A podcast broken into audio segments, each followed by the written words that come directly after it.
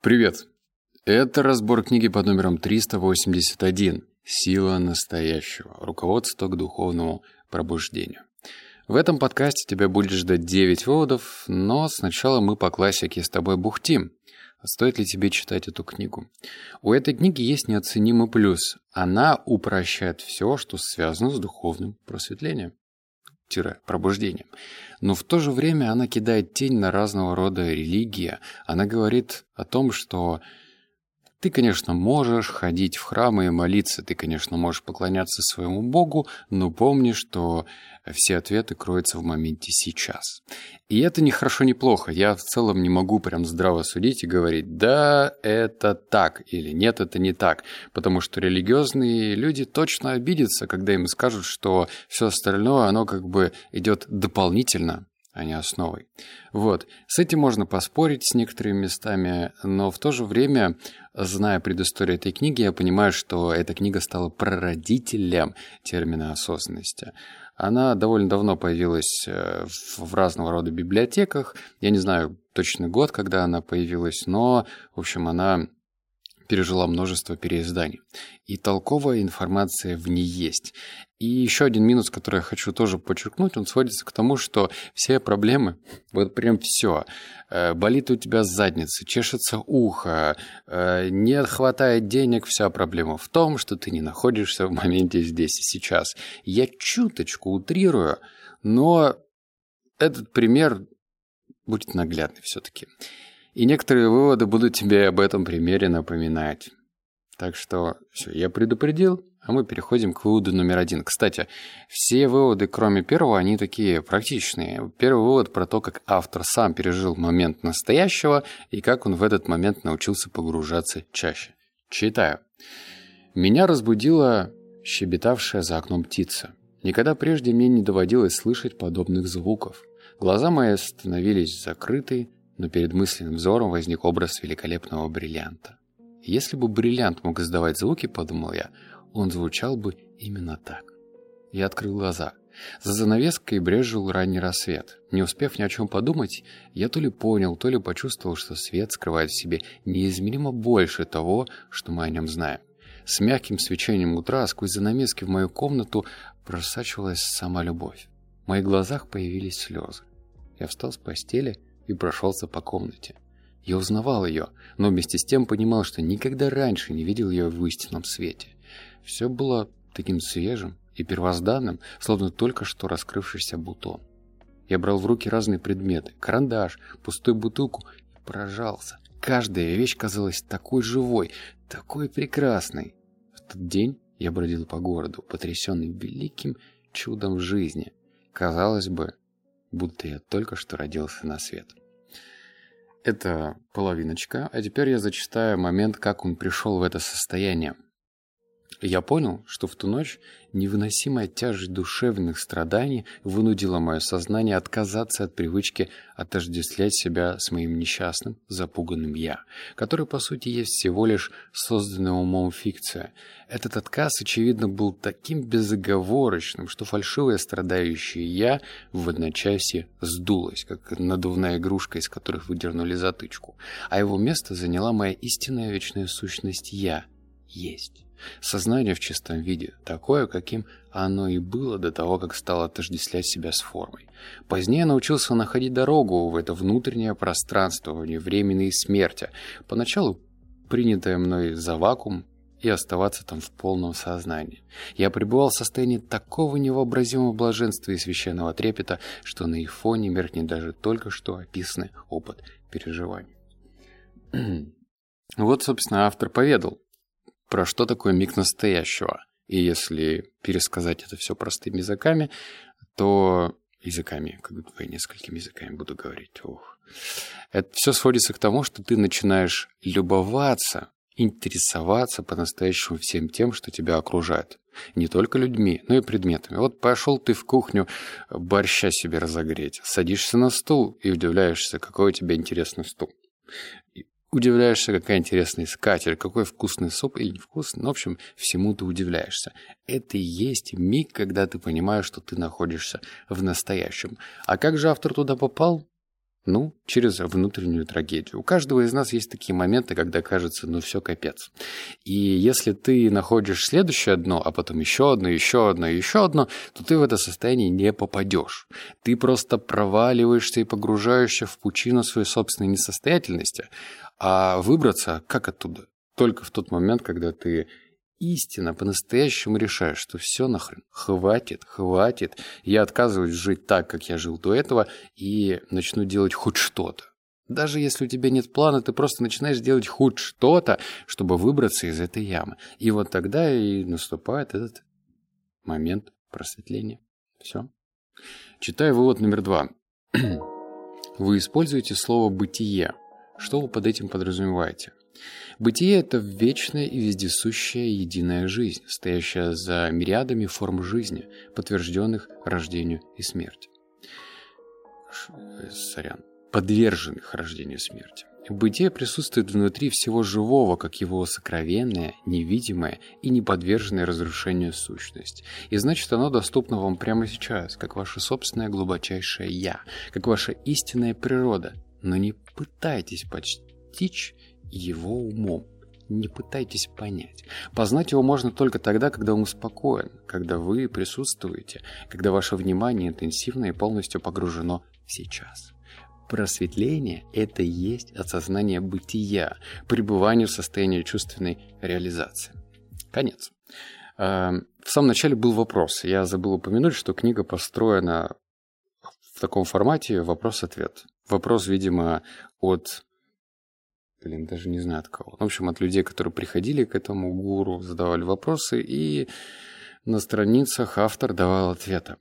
И мне нравится, что когда ему задавали конкретные вопросы, мол, знаешь, вот это вот наша русская, ну ты конкретно мне скажи, что делать, конкретно мне скажи. М-м?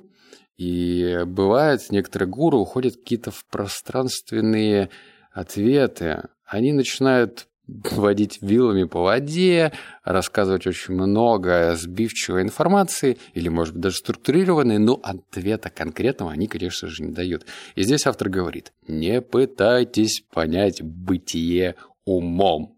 Не пытайтесь понять сейчас умом, просто чувствуйте. Мне нечего добавить в этот момент, потому что, ну, я не могу тебя через твои ушки заставить тебя чувствовать. Чувствовать тебя может только заставить тело. Тело очень интересная метрика.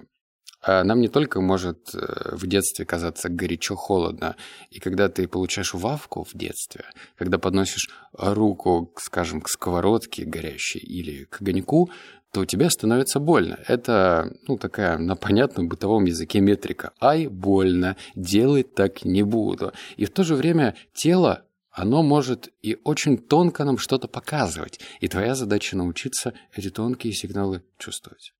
Вывод номер три. Все, э, все по-настоящему талантливые люди черпают вдохновение в зоне не ума, в зоне внутреннего спокойствия, неважно, осознают они это или нет. Лишь потом ум облекает творческий импульс или порыв вдохновения в конкретную форму. Даже ученые, том числе великие, не раз замечали, что творческое озарение, предшествующее тому или иному открытию, приходило к ним в минуты умственного затишья. Когда среди выдающихся американских ученых, включая Эйнштейна, провели опрос, который должен был выявить их методы работы, то оказалось, что в короткой решающей фазе творческого прорыва мышление играет лишь второстепенную роль. Поэтому я бы сказал, что многие ученые далеки от творчества не потому, что не умеют думать, а потому, что они не могут перестать думать. Давай на плоскость объяснения переходим с тобой. Скажем, у тебя есть какая-то, на твой взгляд, неразрешимая проблема. Тебе кажется, что все, конец, невозможно это сделать. Если ты начинаешь, вот как в фильмах, знаешь, тереть виски и думать, думать, думать, и на венке, ой, на лбу у тебя появляется тонкая красная венка, то это точно не выход. Тебе как раз-таки нужно сделать паузу, чтобы не думать. И в процессе недумания может прийти правильный ответ. Есть еще одна техника – это засыпать с вопросом. Но только не размышлять над этим вопросом, потому что так ты вряд ли уснешь и будет бессонница, а просто довериться себе, задать этот вопрос, а потом уйти в объятия Морфея. Так, Теперь у нас вывод номер четыре, и я тут немножко схитрю. Чтобы его получить, а он о привычке, как я люблю привычки, ты знаешь. Он о том, как тебе глубже и быстрее погружаться в этот самый искомый момент счастья, бытия, момента сейчас. И чтобы этот вывод получить, ну, с тобой что нужно сделать? Конечно. Ты сейчас, наверное, должен повторять мои слова своими же губами. Набрать 500 комментариев как я это дело люблю. И это несложно. Если тебя какие-то выводы задели, просто понравились, то ты можешь об этом написать в комментариях, что ты ждешь эту привычку под выводом номером 4. Все, я с тобой поделюсь. Реально толковая привычка. Рекомендую. Вывод номер 5. Читаю. Случалось ли вам мыслить, ощущать, делать, переживать что-то за пределами настоящего? Как вы думаете, представится ли такая возможность в будущем? Может ли что-то произойти за пределами сейчас? Ответ очевиден, не так ли? Все события происходят не в прошлом, но сейчас. Ничто никогда не случится в будущем, только в настоящем. Ничто никогда не произойдет в будущем. Все, что случится, случится в настоящем. То, что вы считаете прошлым, лишь сохранившийся в уме отпечаток памяти, отпечаток настоящего, который уже закончилось. Вспоминая прошлого, вы оживляете память о том или ином событии, но делаете это сейчас. Будущее же это воображаемая настоящая проекция ума. Когда будущее приходит, оно приходит как сейчас. Когда вы думаете о будущем, вы делаете это сейчас. Ясно, что прошлое и будущее не обладают собственной реальностью, точно так же, как Луна не излучает собственного света, а лишь отражает свет Солнца. Прошлое и будущее являются бледным отражением света, силы и реальности вечного настоящего. Их реальность заимствована у сейчас. Понять умом сущность того, о чем я сейчас говорю, невозможно. Опять про это. Мир постижения этого становится мигом сдвигом сознания, сдвигом от ума к бытию, от времени к присутствию. Внезапно все живает, излучает энергию, излучает бытие. Все, класс. А, про что этот вывод? Конечно же, про то, что мы сейчас с тобой очень как раз-таки на тонком уровне поняли разницу между прошлым, настоящим и будущим. Можно, конечно, ссылаться на наши старые песни «Есть только миг между прошлым и будущим», да. Я помню, что мне нельзя петь в моих подкастах, кому-то это очень не нравится. Но понятно, да, что миг сейчас.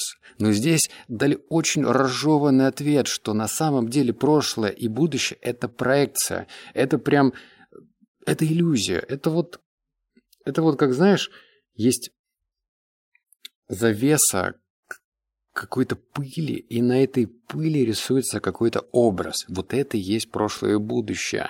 А все, что у тебя есть на самом деле, настоящее, это сейчас. И это очень клево. И вот это тот самый момент, когда еще клевее это поставить лайк в Телеграме, да? Это же несложно, правда? Вот номер шесть. Чтобы узнать, позволили ли вы себе оказаться в плену психологического времени, можно прибегнуть к простому способу. Спросите себя, есть ли в том, что я делаю, радость, легкость и непринужденность? Непринужденность. Если нет, это верный признак того, что время заслоняет от вас настоящий момент, а жизнь воспринимается вами как борьба или тяжкое бремя. если в ваших занятиях нет радости, легкости и непринужденности, это еще не значит, что надо менять род деятельности. Возможно, достаточно изменить свой подход к ней. Как всегда важнее, чем что. Постарайтесь больше внимания уделять процессу, не результату. Полностью сосредоточьтесь внимание на сейчас. Это предполагает приятие настоящего, ведь невозможно фокусироваться на чем-то и в то же время сопротивляться ему. Когда вы по достоинству оцените сейчас, тоска и напряжение исчезнут, ваша жизнь будет течь легко и радостно. Что бы вы ни делали, если вы осознаете миг настоящего, все ваши действия, даже самые простые, будут качественными и пронизанными любовью и заботой. Ой, ну, что ж, задаем себе чаще вопрос. А что я сейчас себя... Как я сейчас себя чувствую? Что я сейчас чувствую? И если твой ответ уходит в негативную плоскость, ну типа уныло, грустно, тоскливо, то ты точно не в сейчас. Ты, значит, занимаешься тем, что убирает твой момент сейчас за горизонт. То есть смотри, понятие хорошо, плохо, нравится, не нравится, это всегда очень субъективно. Одному человеку, например, крайне не нравится мыть посуду. Он готов вскрыть вены, лишь бы посуду не мыть. Другой человек, да дай ему только повод. Вот хлебом не корми, дай посуду помыть. И эти люди, если встретятся за одним столом, они могут вообще до хрипоты спорить, что посуду мыть мерзко. А другой скажет, ты что, балдел дурачина, посуду мыть просто потрясно. И этот спор не будет заканчиваться, потому что у этих людей есть свое мнение. И это мнение прошло через их собственный опыт. Они так живут, они так чувствуют, им это так нравится. И если ну, в твоей жизни частенько появляется вот эта окраска типа «не нравится, не хочу, не буду», ну ты точно не сейчас. И единственный выход это либо, точнее два единственных выхода, и вообще так не говорят. Первое – это избавиться от того, что ты делаешь, и второе – поменять угол зрения на то, что ты делаешь. И, возможно, тебе эта вещь начнет нравиться. Вот номер семь. Выработайте в себе привычку наблюдать за собой, за своими эмоциональным состоянием и мыслями. Почаще спрашивайте себя, насколько я спокоен, или же, что сейчас происходит внутри меня. Происходящему внутри вас уделяйте не меньше внимания, чем событиям внешнего мира.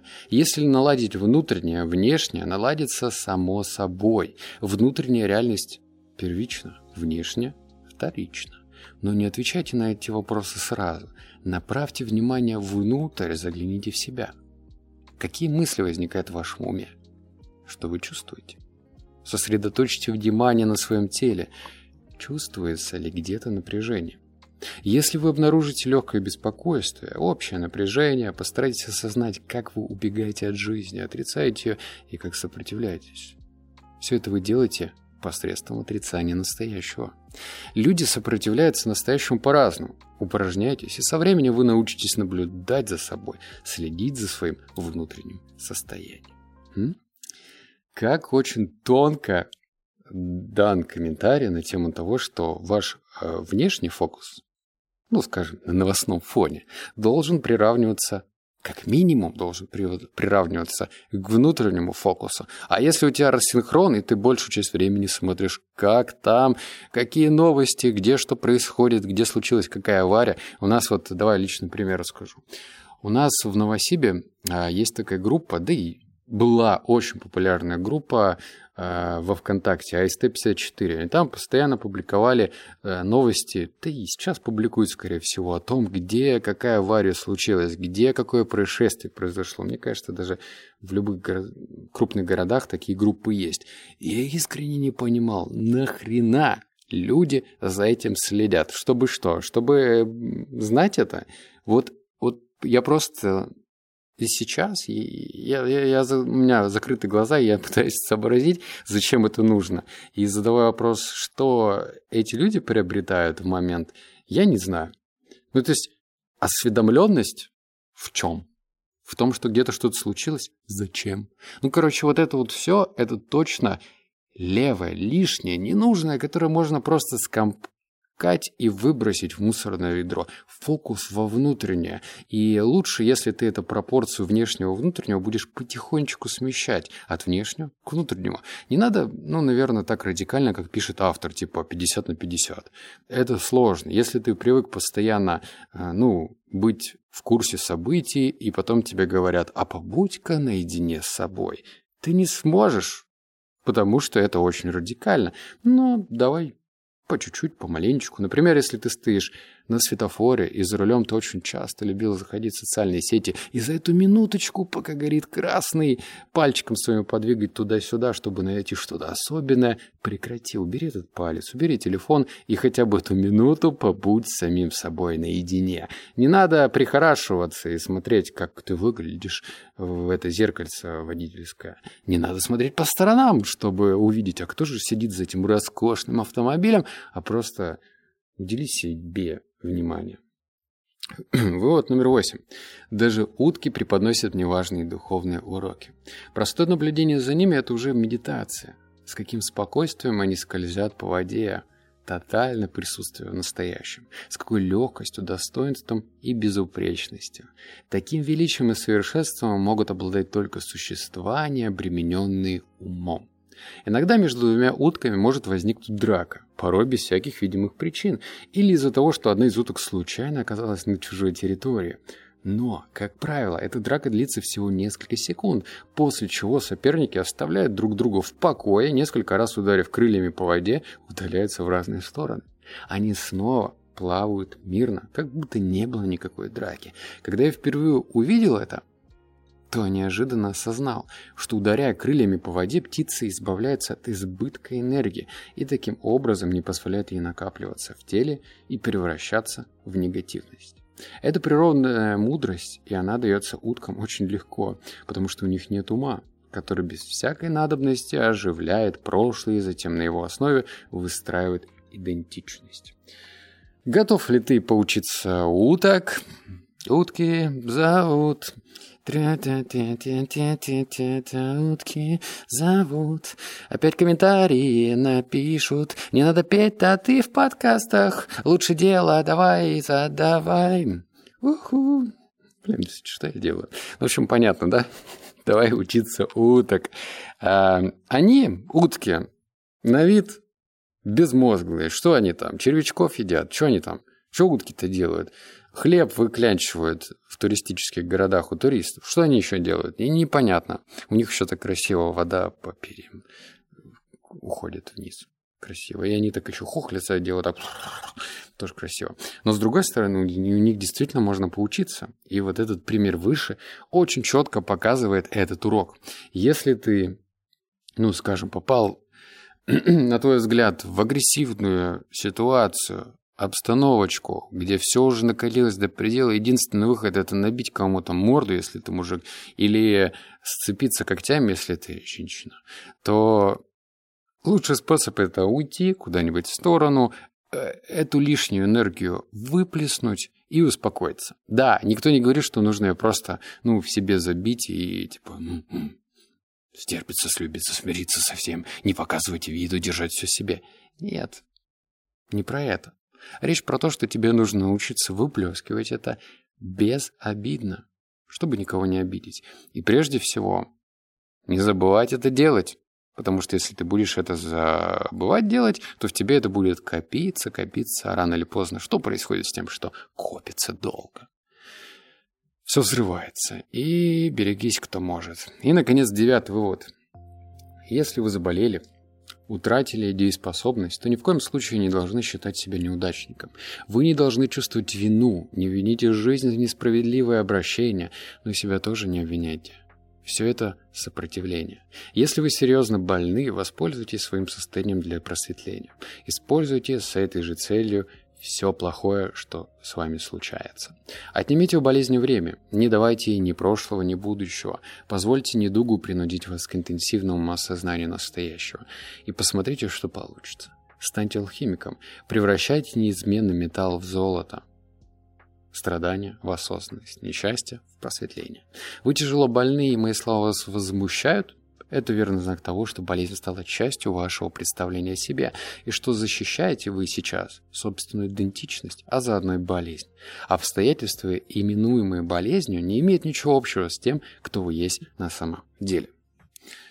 Вот и наши выводы закончились. А э, текст, написанный, закончился копирайтерами, умные мысли тоже закончились, но я на последнем издыхании расскажу, что я об этом думаю. Не отождествляй себя с мыслями, ну, в данном случае с болезнью. Ни в коем случае не нужно себя э, загрузился. Не нужно, короче, себя жалеть и говорить, ой, какой я бедный, несчастный. Вот сейчас лежу с температуркой, с горшка не слазю. Весь мир против меня. Один я есть такой, которому плохо. Вот так точно не нужно. И позитив тоже не нужно уходить. Ну, типа из разряда «Ой, болезнь сейчас меня многому чему научит». Это отличный момент, чтобы побыть самим собой наедине. Мне кажется, вот истина как раз-таки посерединочке, когда ты говоришь себе «Да, я заболел, ну и хрен с этим». Ну вот, значит, сейчас я буду вынужден заняться другими делами. И между делом постараться ловить позитив. Не во всем, но по чуть-чуть. Ты просто принимаешь это, ну, ситуацию, и пропускаешь через себя. Принимаешь, пропускаешь. И так можно сэкономить свое здоровье, как физическое, так и эмоциональное. И вот на этой ноте, когда я жду от тебя 500 комментариев, много-много лайков, хотя один человек может поставить один лайк, я с тобой прощаюсь. Обнял, поцеловал, заплакал. Услышимся с тобой в следующем подкасте. Утки зовут. Тра-та-та-та-та-та-та-та. Утки зовут.